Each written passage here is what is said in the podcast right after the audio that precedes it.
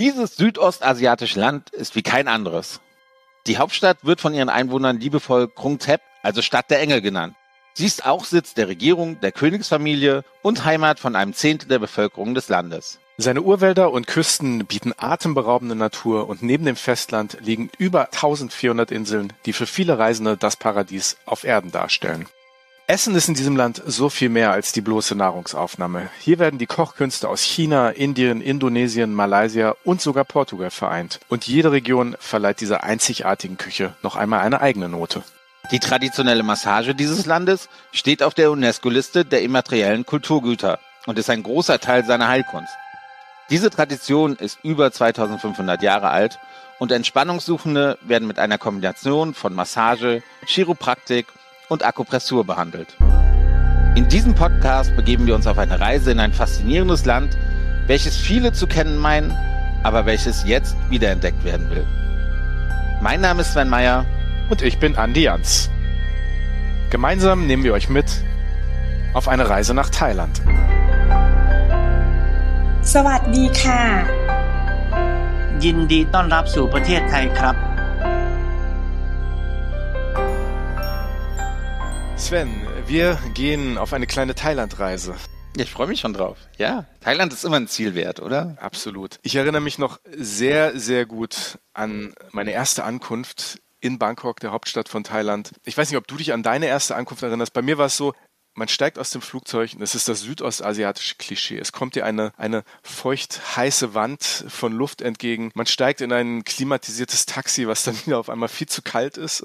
Bangkok zieht an dir vorbei, ganz viele Eindrücke und äh, es war einfach ein totaler Flash für mich damals, als ich das erste Mal dort ankam. Sind dann ähm, mit einer relativ langen Taxifahrt dann in der Innenstadt angekommen, in unser wunderschönes Hotel am Chao Phraya Fluss eingecheckt. Das erste, was passiert ist, dass ich und meine Reisebegleiterin, wir sind krank geworden, hatten uns was mit eingeschleppt. Aber auch das war für mich so ein bisschen sinnbildlich für Bangkok, auch für Thailand, weil das, was dann passiert ist, dass wir in eine kleine Klinik gegangen sind, uns da haben behandeln lassen, ähm, das hat alles ganz wunderbar geklappt war auch nicht wirklich teuer. Das war für mich so sinnbildlich auch für die, für die Infrastruktur, auch die touristische Infrastruktur, dass wir dort als, als, als Menschen, die kein Thai sprechen, die mit ihrem Englisch sich dort durchgeschlagen haben, wunderbar durchgekommen sind. Die Leute waren patent, pragmatisch, freundlich. Und das war alles fast ein bisschen klischeehaft. Aber das sind so meine ersten Eindrücke, die ich damals hatte und die habe ich bis heute nicht vergessen. Die sind ganz nah bei mir geblieben ich, ich kenne dieses Gefühl, ne? man steigt aus dem Flugzeug aus nach einem 11, 12 Stunden Flug und dann erschlägt einem erstmal die, die Hitze, die, die schwülwarme Hitze, wenn man, wenn man da aussteigt. Natürlich dann auch, tatsächlich war meine erste Bangkok-Reise oder Thailand-Reise generell, war eine geschäftliche Reise. Ich wurde dann vom Hotel, für das wir damals gearbeitet haben, abgeholt und ja, auch natürlich runtergekühlt und war am Anfang erstmal überrascht. Ich hatte mir Thailand, also Bangkok irgendwie größer, höher, nicht größer, aber höher vorgestellt. Damals, das ist ja auch schon irgendwie 20 Jahre mindestens her. Und wir sind dann abends weggegangen mit, mit dem Chef der, der thailändischen Marketing-PR-Agentur der, der Hotelkette. Und er hat uns halt an Orte gebracht, das, das war der Wahnsinn. Also das war so, wir waren in verschiedenen Bars und, und, und Discos. Und ich habe dann irgendwie, damals gab es eine, eine thailändische Tennisspielerin, die hat Wimbledon gewonnen zu der Zeit oder die war im Finale von Wimbledon und alle waren irgendwie total stolz auf die. Und die war plötzlich dann, die saß da mit uns äh, auf, auf, eigentlich war es ein feiner Club, aber ich glaube, wir saßen auf Bierkästen dann am Ende draußen und und haben was getrunken. Also Für dich ich, wurden Bierkästen rausgeholt. Eigentlich war der Club ganz fein. Das war ein ganz, ganz toller Eindruck, den ich von Bangkok äh, hatte. Hab nie erfahren, wo wir eigentlich waren, habe das nie wieder gefunden in den Reisen danach. Aber von dem Zeitpunkt an wusste ich, ey, da, da musst du auf jeden Fall noch mal hin. Bangkok hat wirklich eine Menge, Menge zu bieten. Hm. Das Gute an unserer kleinen Podcast-Reise, Sven, ist, dass wir diese Reise nicht ganz alleine machen. Wir haben das Glück, dass wir Experten dabei haben auf dieser Reise, bei der wir über Bangkok, über Südthailand, noch über die Thai-Kulinarik sprechen. Ähm, absolute Experten. Wir sind heute sehr froh, dass wir Martin Schacht dabei haben. Der ist uns zugeschaltet aus Bangkok. Der ist nämlich Autor, Regisseur und äh, lebt seit vielen, vielen Jahren in Bangkok. Autor von Gebrauchsanweisung Thailand. Ja, mit wem könnte man Besseres reden als mit ihm? Martin, schön, dass du dabei bist. Ja, ich freue mich auch, dass ihr mich eingeladen habt. Und ja, vielleicht kann ich euch ein paar neue Einsichten geben oder irgendwas erzählen, was ihr noch nicht kennt oder auch vielleicht auch meine ersten Eindrücke erzählen. Davon gehen wir stark aus, dass du uns helfen kannst hier bei dieser Folge. Ja, erzähl mal, was waren denn deine ersten Eindrücke? Also meine ersten Eindrücke begannen eigentlich damit, dass ich gleich alles falsch gemacht habe. Ich kam aus dem Flughafen damals raus. Damals war das noch der alte Flughafen. Das ist auch irgendwie schon ziemlich lange her. Und ich hatte die Idee, ich müsste Geld sparen. Deshalb habe ich dann einen Bus in den Stadtzentrum genommen, der mich dann irgendwo rausgeschmissen hat in irgendeinem Vorort. Ich weiß auch bis heute nicht, wo ich dabei herausgekommen bin. Und da bin ich dann mit dieser Freundin, mit der ich damals unterwegs war, sind wir dann tatsächlich doch in ein Taxi eingestiegen und äh, das hat uns dann irgendwo hingebracht, wo es dann irgendwie etwas belebter war und wo auch Menschen waren, die Englisch sprachen. Und danach fand ich Bangkok erstmal furchtbar. Wir waren dann zwei Tage da und sind dann irgendwie schnellstens nach Koh weitergefahren. Also es war nicht Liebe auf den ersten Blick. Ne? Nee, also ich würde mal eher sagen, Liebe auf den vierten Blick. Also ich war dann sonst immer so ein paar Tage da und ähm, habe mir dann auch die üblichen Sehenswürdigkeiten natürlich angeguckt. Und da ich mir dann angewöhnt hatte, irgendwie eigentlich jeden Winter nach äh, Thailand zu fahren, habe ich meine Flüge immer so gelegt, dass ich gar nicht den Flughafen wechseln musste, sondern einfach irgendwie mit dem nächsten Inlandflug einfach weiter nach Samui oder nach Phuket oder sonst wohin geflogen bin. Heute schreibst du in deinem Buch Gebrauchsanweisung Thailand, dass Bangkok dein Lieblingsmoloch ist. Äh? Ja, mein Lieblingsmoloch natürlich deshalb, weil es hier wirklich alles gibt. Es gibt in Bangkok nichts, was es nicht gibt. Ich meine, es gibt irgendwie eigentlich für jeden Geschmack was, sei es jetzt vom Essen her. Äh, ich glaube, kaum eine Stadt ist so vielfältig in Asien oder weltweit, was die Küche anbetrifft oder auch irgendwie von, äh, von dem, was ansonsten angeboten wird. Man kann Natur haben, man kann rausfahren, man kann Grün haben, man kann irgendwie moderne Skyscraper haben, äh, man kann äh, Rooftop-Bars haben oder auch irgendwie so ganz traditionelle Altstadt oder kleine Communities, wo die Leute teilweise wirklich noch so leben wie vor 50, 60 Jahren. Ich finde, diese Vielfältigkeit ist eigentlich das, was Bangkok für mich ausmacht. Was empfiehlst du denn ganz, ganz konkret für, für A, einmal für, für Kurzbesucher, die vielleicht so nur zwei Nächte da sind oder halt auch für, für Besucher, die vielleicht fünf, sechs Tage in, in, in Bangkok sind? Äh, generell in Bangkok sollte man eigentlich nicht zu viel wollen, beziehungsweise man muss eigentlich schon ein bisschen planen, wo man hin will, weil die Stadt ist natürlich sehr groß und es gibt auch relativ viel Stau oder jetzt eigentlich nicht mehr wegen der öffentlichen Verkehrsmittel. Aber man muss schon so ein bisschen planen, was, was interessiert mich, welche Gegend interessiert mich. Wenn man irgendwie sinnlos irgendwie hin und her fährt, wird das nichts. Also bei so einem Kurzbesuch vielleicht für ein, zwei Tage würde ich empfehlen, einfach irgendwie mit der U-Bahn an diese Taximbrücke zu fahren, da irgendwie eines der öffentlichen Verkehrsboote zu nehmen. Und damit kann man eigentlich schon ganz gut die ganzen Sehenswürdigkeiten abklappern, weil der Fluss selbst ist ja eigentlich schon ganz toll. Man kann, man kann da gibt es Shopping Malls auf der Tonburi-Seite, wie das neue Icon Siam, das Palastviertel, die Altstadt. Das kann man eigentlich alles gut mit dem Boot erkunden und man von dort fährt man einfach mit dem Taxi oder mit dem mit der U-Bahn irgendwie weiter zum Shoppen und abends kann man dann vielleicht noch auf eine Rooftop Bar gehen oder nach Chinatown für Street Food damit ist man, glaube ich, schon ganz gut irgendwie ein paar, ein, zwei Tage beschäftigt. Und in der Altstadt, ich laufe da einfach rum, ich laufe mal links, ich laufe mal rechts und, und krieg dann was von der Stadt mit? Ja, man so, muss aber schon ein bisschen planen. Ich meine, es gibt natürlich irgendwie Sehenswürdigkeiten wie, wie den Palast oder irgendwelche berühmten Tempel oder auch Museen. Äh, da muss man sich schon überlegen, wo man hinfährt. Natürlich kann man sich auch einfach so treiben lassen, irgendwie durch so Altstadtviertel wie Talat Neu, wo überall so Streetfood ist oder kleine Restaurants. Äh, aber ich empfehle immer, das ein bisschen zu planen. Ansonsten läuft man irgendwie sinnlos und stundenlang durch die Gegend. Du hast eben schon die Boote auf dem Chao-Phraya-Fluss erwähnt. Die sind ja im Endeffekt Teil des öffentlichen Verkehrsmittelsystems. Wie kann ich aber, wenn ich sozusagen nicht aufs Wasser will, mich da am besten fortbewegen? Also das ist ja eine relativ weitläufige Stadt, aber die Stadt hat ja neben den Tuk-Tuks, ne, die wir alle kennen, das sind diese, diese Dreiräder, die motorisierten, hat es ja auch noch andere äh, Fortbewegungsmöglichkeiten, die man als Tourist auch gut nutzen kann. Ne? Naja, die Tuk-Tuks sind eigentlich tatsächlich eher, glaube ich, inzwischen das für Touristen oder auch für Einheimische, die irgendwas transportieren wollen, weil man sitzt, weil es macht zwar Spaß, aber man sitzt eigentlich irgendwie in einer ungünstigen Höhe hinter irgendwelchen LKWs, wo, wo dann irgendwelche Abgase rauskommen. Es ist heiß und es ist stickig. Und ich würde grundsätzlich immer empfehlen, äh, irgendwie die öffentlichen Verkehrsmittel sind sehr gut angebunden inzwischen. Auch gerade seit letztem Jahr kann man auch die Altstadt und das Palastviertel damit erkundigen. Da gibt es einmal den Skytrain, der heißt äh, BTS Und dann gibt es die U-Bahn, das ist MRT.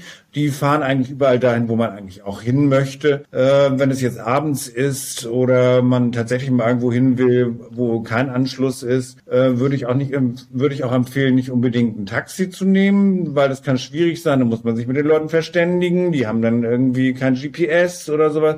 Es gibt eine App, die heißt Grab. Äh, das ist so ein bisschen wie Uber hier und das, äh, das kannst du über Kreditkarte abrechnen und das ist eigentlich das Praktischste überhaupt. Dann weißt du, wo du hinkommst und du weißt, was es kostet vorher. Wie, wie heißt diese App? Kannst du das nochmal sagen? Grab. Wie schreibt G-R-A-B.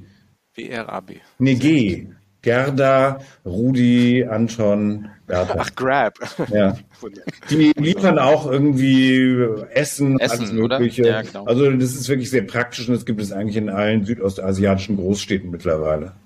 Lass uns mal kurz aus der Pragmatik äh, einen Gang rausnehmen. Wir reden gleich nochmal über ein paar Tipps und, und, und Dinge, die wichtig sind für Reisende. Aber ich glaube, ein ganz wichtiges Thema, und das ist auch ein Thema generell, über das wir ein, äh, einsteigen sollten im, im Thema Thailand, das ist natürlich, dass Thailand ein buddhistisches Land ist und, und der Buddhismus auch in Bangkok überall zu sehen ist. Das ist etwas, was eigentlich diese ganze Gesellschaft in, in Thailand sozusagen permeiert. Und die Frage an dich, was bedeutet diese Religion für die Thailänder? Und wir können ja nicht wirklich von religiösen Lippenbekenntnissen reden. Das ist ja unglaublich wichtig. Ne? Das ist schon wichtig für die Leute Leute, ich meine, deshalb natürlich ist es auch mit, äh, es gibt sehr viele Tempel hier, sehr schöne Tempel auch. Äh, da muss man sich auch ein bisschen irgendwie den Gepflogenheiten anpassen. Das heißt irgendwie keine kurzen Röcke, keine kurzen Hosen, nicht schulterfrei.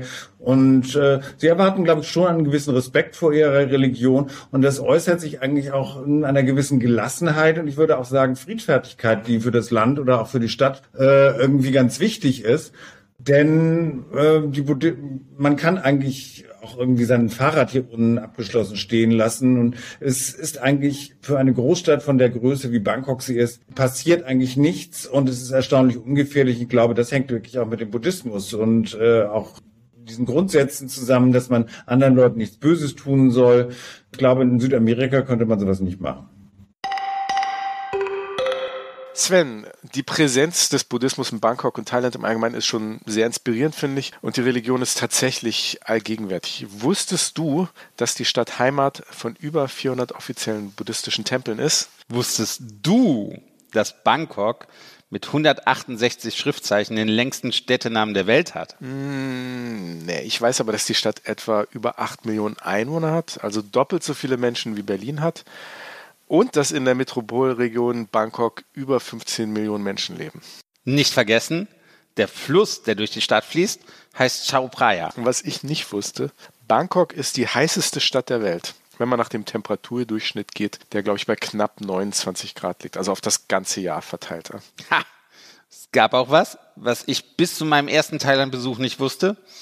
Das Getränk Red Bull kommt nämlich ursprünglich aus Bangkok und wurde erst in den letzten 30 Jahren international vermarktet. Yummy, yummy, yummy. Und der Stadtteil Jauwarat ist das größte Chinatown der Welt mit über eine Million Einwohnern, die einen chinesischen Migrationshintergrund haben und die teils schon vor hunderten von Jahren nach Thailand kamen und heute fester Bestandteil der thailändischen Gesellschaft sind. Der Hauptbahnhof heißt Hua Lampong und von da aus kommt man mit dem Zug sogar ziemlich bequem in den Süden des Landes, zum Beispiel nach Suratani, also der Hafenstadt, von der man aus mit der Fähre nach Koh Samui, Koh Phangan oder Koh Tao kommt, wenn man nicht fliegen möchte, so wie ich. Habe ich tatsächlich schon mal genutzt, diese Strecke von Bangkok bis nach Suratani. Also ganz spannend, äh, Thailand auch mal mit dem Zug zu bereisen. Aber der internationale Flughafen von Bangkok heißt Suvarnabhumi und hat das Kürzel BKK. Das steht dann immer auf den Schildern dran, die man am Koffer hängen hat. Und der nationale Flughafen heißt Don Muang.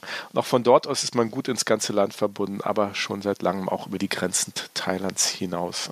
Und für die Individualreisen gibt es den Busbahnhof, von dem man auch sehr, sehr gut nach Kambodscha oder Laos reisen kann. Aber jetzt vom ganzen Reden kriege ich hier echt langsam Hunger. Also zurück zu Martin. Lass uns doch mal übers Essen in Thailand reden oder speziell halt in, in Bangkok, denn das ist ja schon immer auch eine, eine wichtige Sache. Und ja, man schwärmt halt von dem Essen in, in Bangkok. Und du hast ja gerade schon gesagt, Streetfood ist, ist sehr wichtig. Was, was würdest du empfehlen? Was, was sollte man unbedingt probieren? Und vielleicht gibt es irgendwas, wo man die Finger von lassen sollte? Ja, das ist tatsächlich einem so, dass man eigentlich kaum was falsch machen kann. Und gerade was Streetfood anbetrifft, äh, die Stände haben meistens nur ein oder zwei Gerichte, die machen sie im besten Falle dann manchmal schon seit zehn Jahren oder 15 Jahren. Und äh, die Zutaten sind eigentlich immer alle frisch, weil alles sofort verkauft wird. Das heißt, man kann also relativ problemlos aus der Straße essen. Bedenken hätte ich dann eher, wenn ich in irgendeinen Pizzaladen komme, wo irgendwie seit fünf Stunden niemand mehr gewesen ist. Aber man kriegt natürlich alles in Bangkok. Es gibt super Japaner, es gibt super Italiener, es gibt sogar deutsche Küche, irgendwie Sterne prämiert. Äh, es gibt eigentlich nichts, was es auch äh, kulinarisch hier nicht geben würde. Ich würde immer sagen, sagen, man sollte auf jeden Fall mal nach Yaowarat gehen. Das ist in Chinatown. Da sind die ganzen Streetfood-Läden jetzt ziemlich zentriert, äh, weil die Stadtregierung, die versucht jetzt gerade Streetfood überall wegzukriegen äh, und die in so Center zu stecken, im Prinzip wie in Singapur. Sie machen sich gar nicht klar, dass die Leute auch teilweise wegen Streetfood kommen. Und äh, gibt es natürlich auch moderne Restaurants äh, und Sterne-Restaurants. Also es kommt drauf an. Also es gibt auch irgendwie eine Liste der besten Restaurants in Bangkok. Ganz gut dafür ist auch äh, eine Stadtzeitschrift, die gibt es auch im Internet, die heißt BK Magazine. Die haben so eine Liste Best Foods und auf die kann man sich eigentlich immer ganz gut verlassen.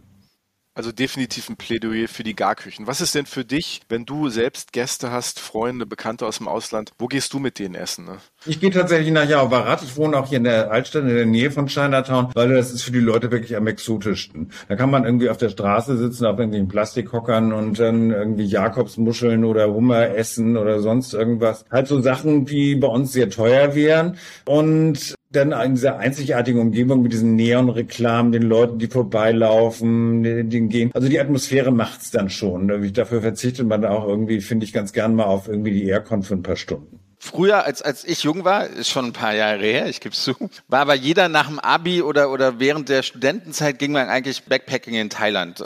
Ist das, ist das heute noch so? Und äh, klar, es gibt noch ein paar Backpacker, aber auch im Luxusbereich, ne? Also du erzählst gerade Hummer und sowas, das ist überhaupt gar kein Problem, das auch in, in Thailand zu bekommen, in Bangkok zu bekommen. Ja, der Luxusbereich ist eigentlich größer, als er meiner Meinung nach Banner sein sollte. Es gibt, glaube ich, mehr Sterne-Restaurants hier, als die Stadt äh, verträgt. Aber es macht natürlich auch Spaß. Zum Beispiel, wenn man, wie ich eben erwähnte, äh, irgendwie einen Tag jetzt mit Natur auf dem Boot anfängt, dann kann man durchaus irgendwie beispielsweise ins Oriental Hotel gehen und dort irgendwie ans Frühstücksbuffet. Das ist jetzt nicht ganz billig, aber es ist auch nicht so teuer, wie sowas zum Beispiel in Deutschland wäre. Da hat man schon mal einen guten Einstich für den Tag und direkt nebenbei ist gleich der Bootspier. Da kann man dann irgendwie in die Altstadt fahren, hat das kontra totale Kontrastprogramm. Also ich finde auch dieses Kontrastprogramm macht Bangkok ganz spannend.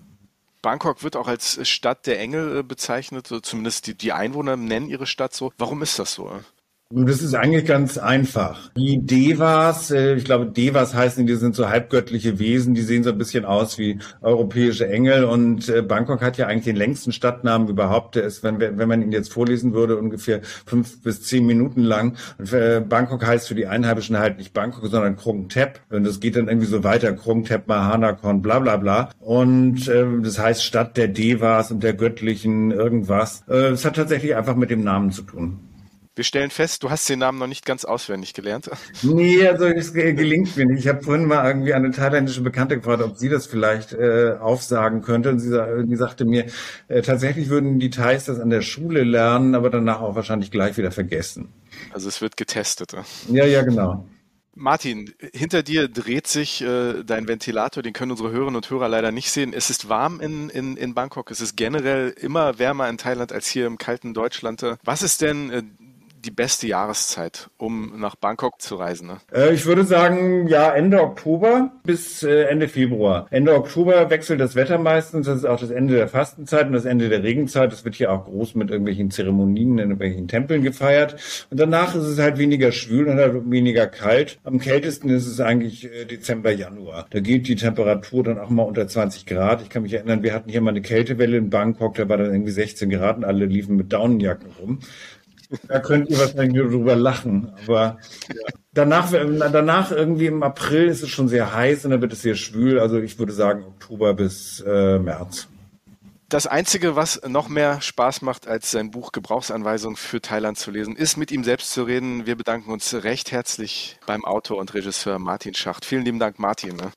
Ja, ich freue mich auch, dass ich dabei sein durfte und ja, weiterhin viel Spaß in Thailand, würde ich sagen. Danke, Martin. Danke.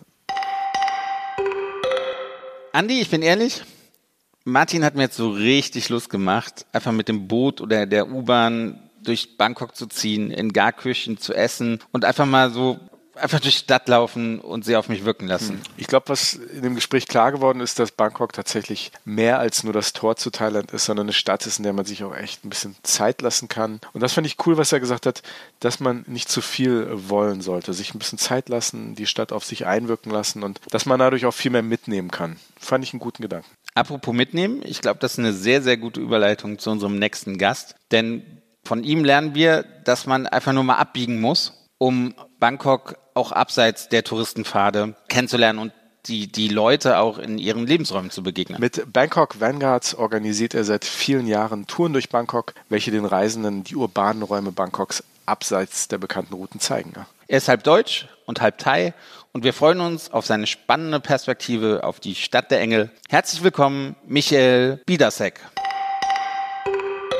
Michael, wir freuen uns sehr, dass du dabei bist und mit uns über dein Bangkok redest. Ähm, du bist ja selbst halber Thailänder, aber in NRW aufgewachsen. Vorweg, und wir haben es im Vorspann auch schon gehört, und man hört es auch in Thai-Restaurants oder wenn man eine Thai-Akupressurmassage macht. Sawadika. Was heißt das? Wie antworte ich darauf? Und kannst du uns und unsere Hörer da ein bisschen zu aufklären? Ne? Gerne. Also Sawadika ist so das Servus oder Hallo auf Thai. Allerdings gesprochen von der weiblichen Seite, von der Frau, ja, ähm, Männer, du, Andi, müsstest sagen, Savadi Cup.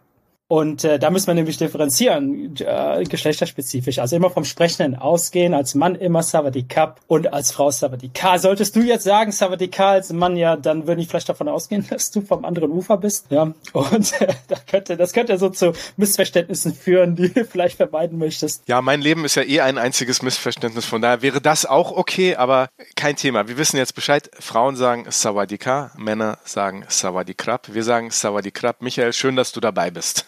Mhm. Als Antwort würdest du dann auch gleich Savadikap zurück sagen. Also wenn jemand dich begrüßt, sagst Savadikap, dann sagst du auch ganz freundlich Savadikap zurück und dann ähm, hat man schon sofort die Beziehung auf dem richtigen Fuß angefangen. Also direkt am Anfang des Podcasts was, was gelernt, was man schon 10.000 Mal vorher falsch gemacht hat. es lohnt sich also hier reinzuhören und, und dran zu bleiben.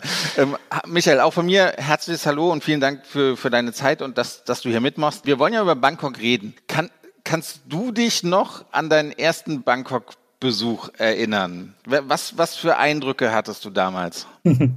Okay, mein erster Besuch, da war ich vier Jahre alt. Äh, da kann ich mich leider nicht so äh, viel dran erinnern, aber mit ähm, so die erste kognitive Wahrnehmung der Stadt war mit 16 als äh, Teenager.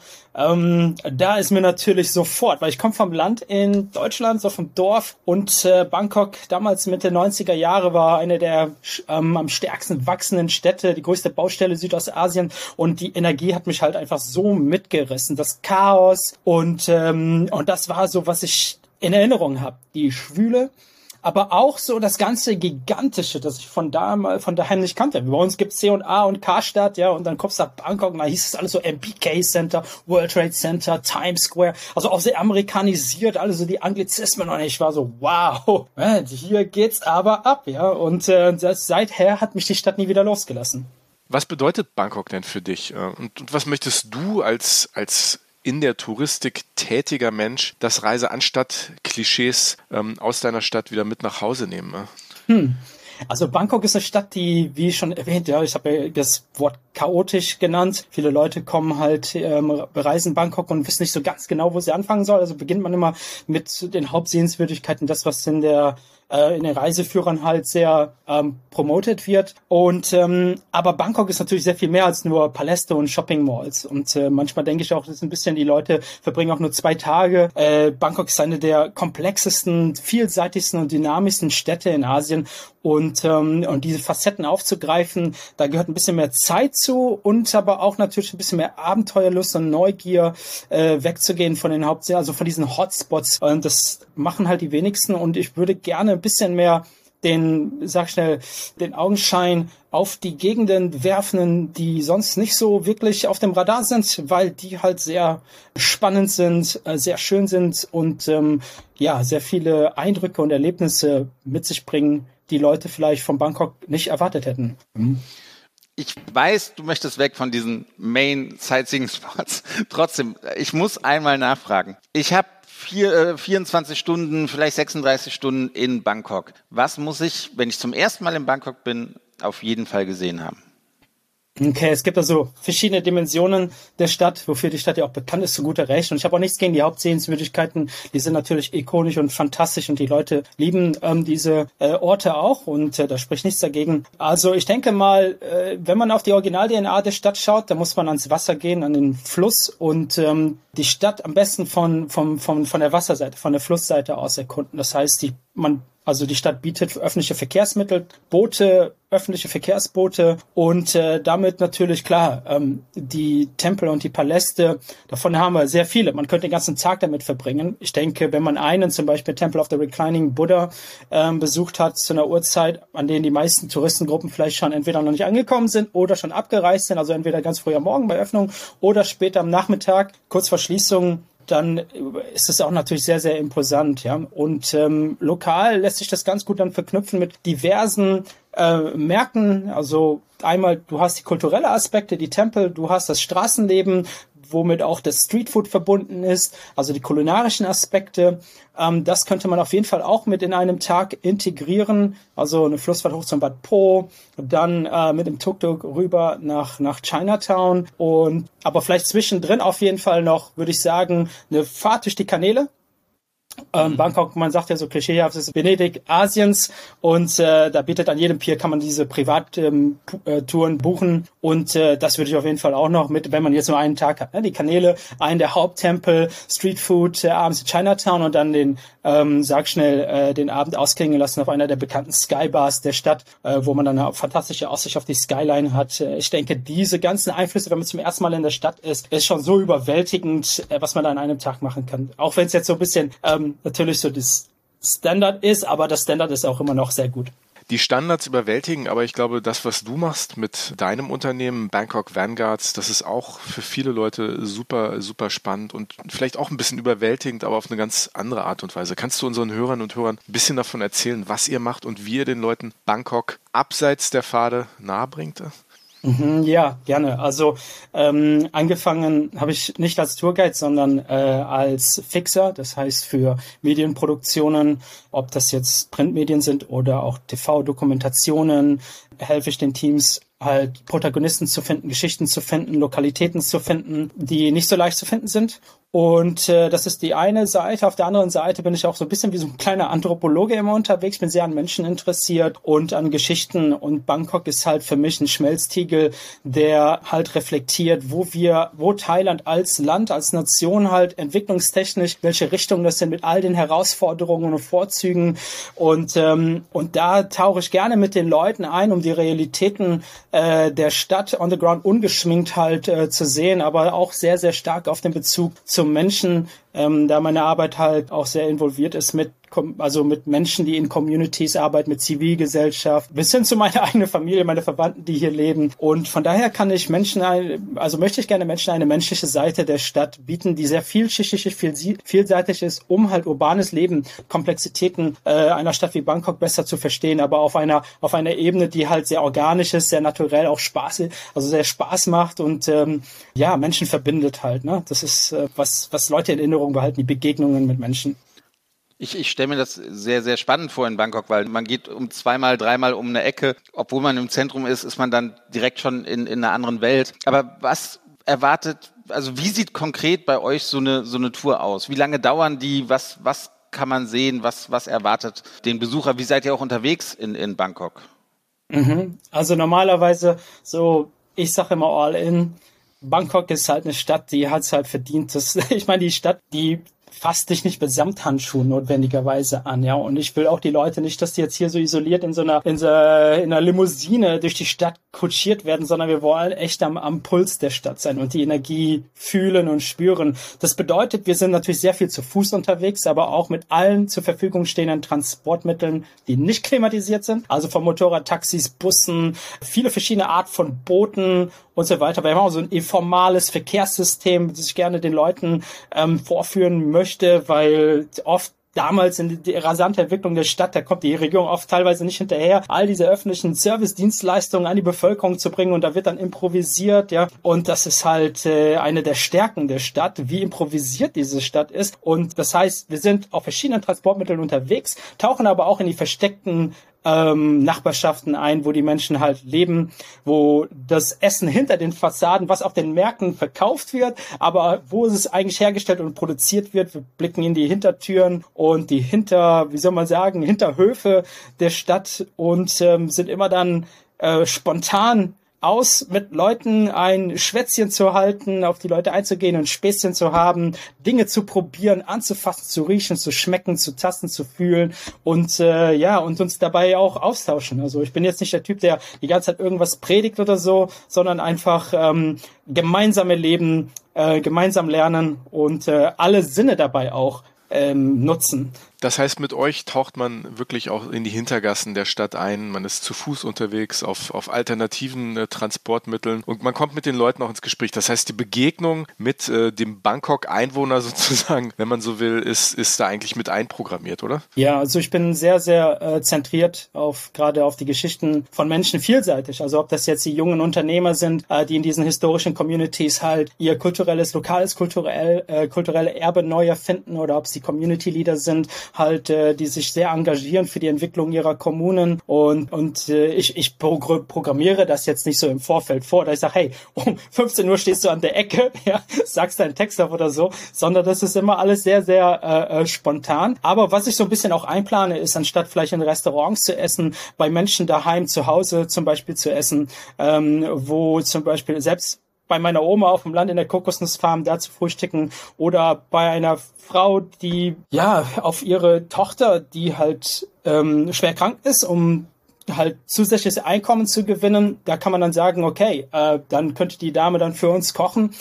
Man zahlt ihr halt ein gutes pro Kopf äh, und äh, und man hat dabei aber dann auch hausgemachtes Essen und und einfach nur ein, ja, einen ganz normalen, neutralen, also das heißt äh, privaten Einblick, wie Menschen leben und und ähm, und das ähm, ist halt ja spannend und und auch bedeutsam, weil es auch Empathie, glaube ich, das habe ich immer das Gefühl, sehr viel Empathie mit sich bringt bei Besuchern. Und ich glaube, das ist sehr, sehr wichtig. Ähm, Rede von Authentizität, äh, Buddhismus und Spiritualität, das sind ja ähm, große, wichtige Themen, auch in der Gesellschaft in Thailand. Man kann natürlich in Bangkok überall großartige Tempelanlagen sehen. Viele davon befinden sich auch auf den touristischen Routen. Aber wie ist das bei euch, wenn man mit euch so eine Tour bucht? Ähm, wie erlebt man dort das Buddhistische, das Religiöse, das spirituelle Bangkok? Wenn man jetzt beispielsweise beispielsweise zum ersten Mal in Bangkok ist und man besucht eine der Hauptsehenswürdigkeiten, zum Beispiel wie den Wat Po Temple of the Reclining Buddha, was sehr imposant ist, ist natürlich eine Option, was man machen könnte. Aber für uns liegt mir am Herzen, dass wir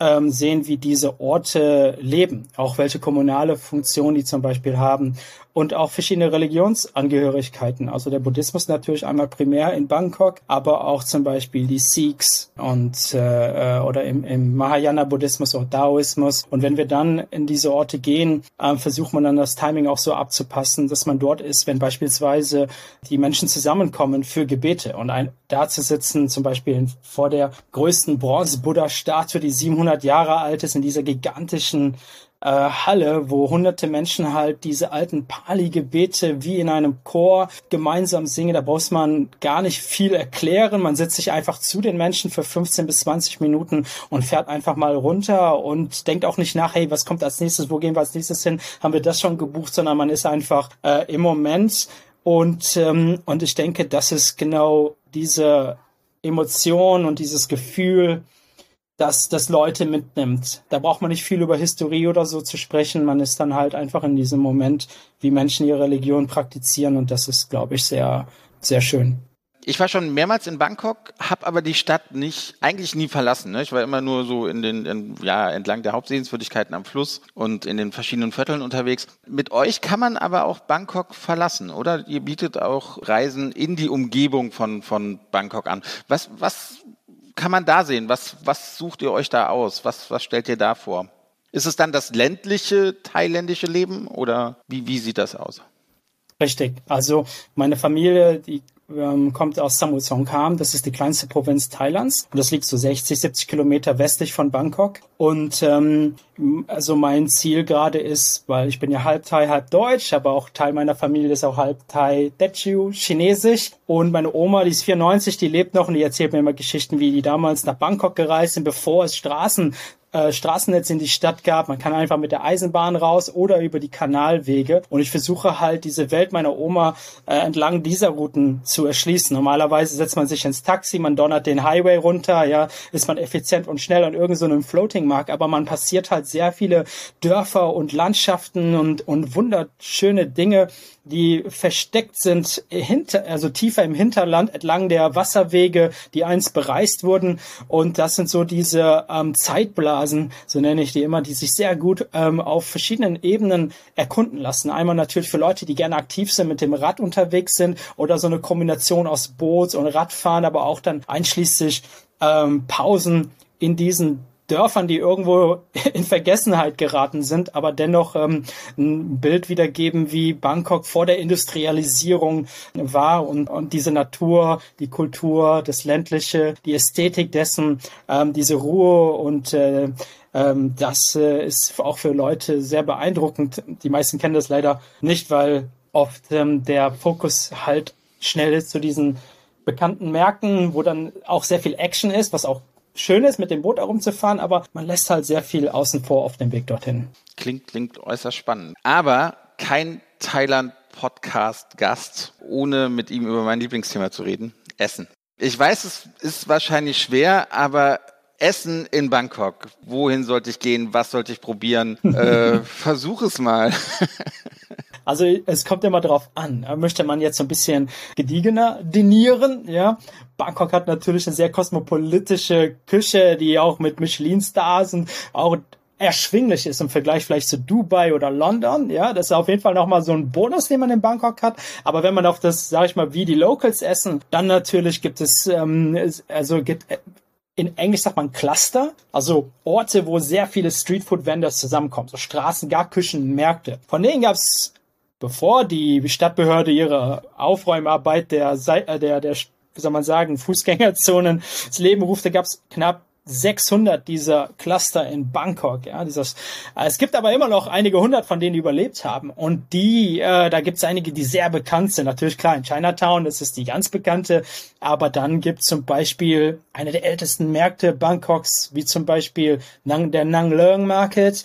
Den würde ich auf jeden Fall empfehlen, weil man dort in diesen historischen Foodmärkten multi, wie soll man sagen, multigenerationelle Food Businesses hat. Das heißt, die Rezepte wurden von über 100 Jahren von der Urgroßoma und so weiter weitergereicht äh, zu der jetzigen Generation. Und in einer schnelllebigen Stadt, wo alles so auf Trend und so weiter gesetzt ist, dass das den authentischen Geschmack noch zu finden, wie damals gegessen wurde. Das finde ich immer sehr spannend. Und das kann man halt in den in Märkten wie Nang Leung oder Dalapru diesen Altstadt oder in alten Bezirken Bangkoks sehr, sehr gut ähm, äh, auskosten. Also das würde ich auf jeden Fall empfehlen. Und dann natürlich auch äh, sehr, sehr klassisch, was jetzt nicht mit Historie oder so zu tun hat, ist vielleicht Mogata. Das ist Thai Barbecue und äh, diese Mugatar-Places da, da packen, da passen über manchmal tausend Leute rein. Und da wird halt gegrillt. Du hast so einen Grill auf dem Tisch, da holst du dir dein Thai-Bier. Da gibt's hinten ein Buffet, wo du dann das ganze Fleisch zum Grillen halt dir an den Tisch holst und Gemüse. Und dann hängt man halt mit Freunden zusammen und grillt und, und trinkt Bier und schnackt und die ganze Atmosphäre dort. Es ist auch ein Erlebnis. Also das würde ich auf jeden Fall empfehlen. Sehr, sehr Thai-Style.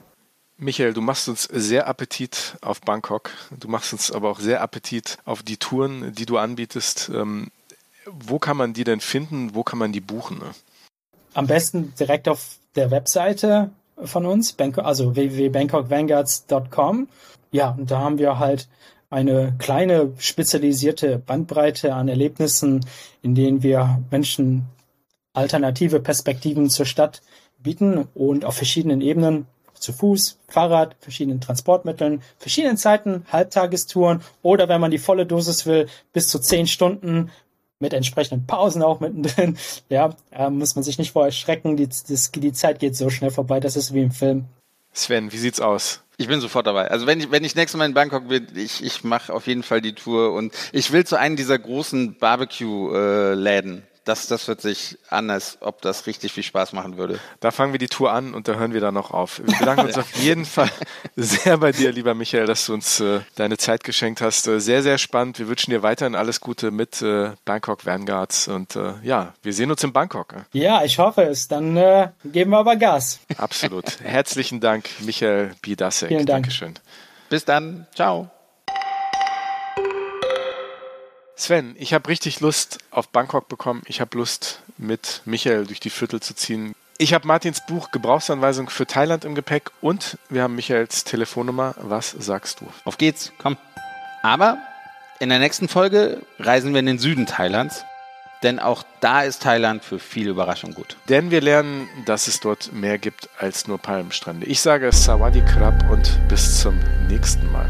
Hä, Andi? Also du hast das ja zwar jetzt richtig gesagt, aber man sagt es doch zum Hallo, Servus. Ich habe meine Hausaufgaben gemacht und das heißt auch auf Wiedersehen. Also, Ich mache mich mal schlau. alles klar. Bis zum nächsten Mal. Ciao, ciao. Ciao.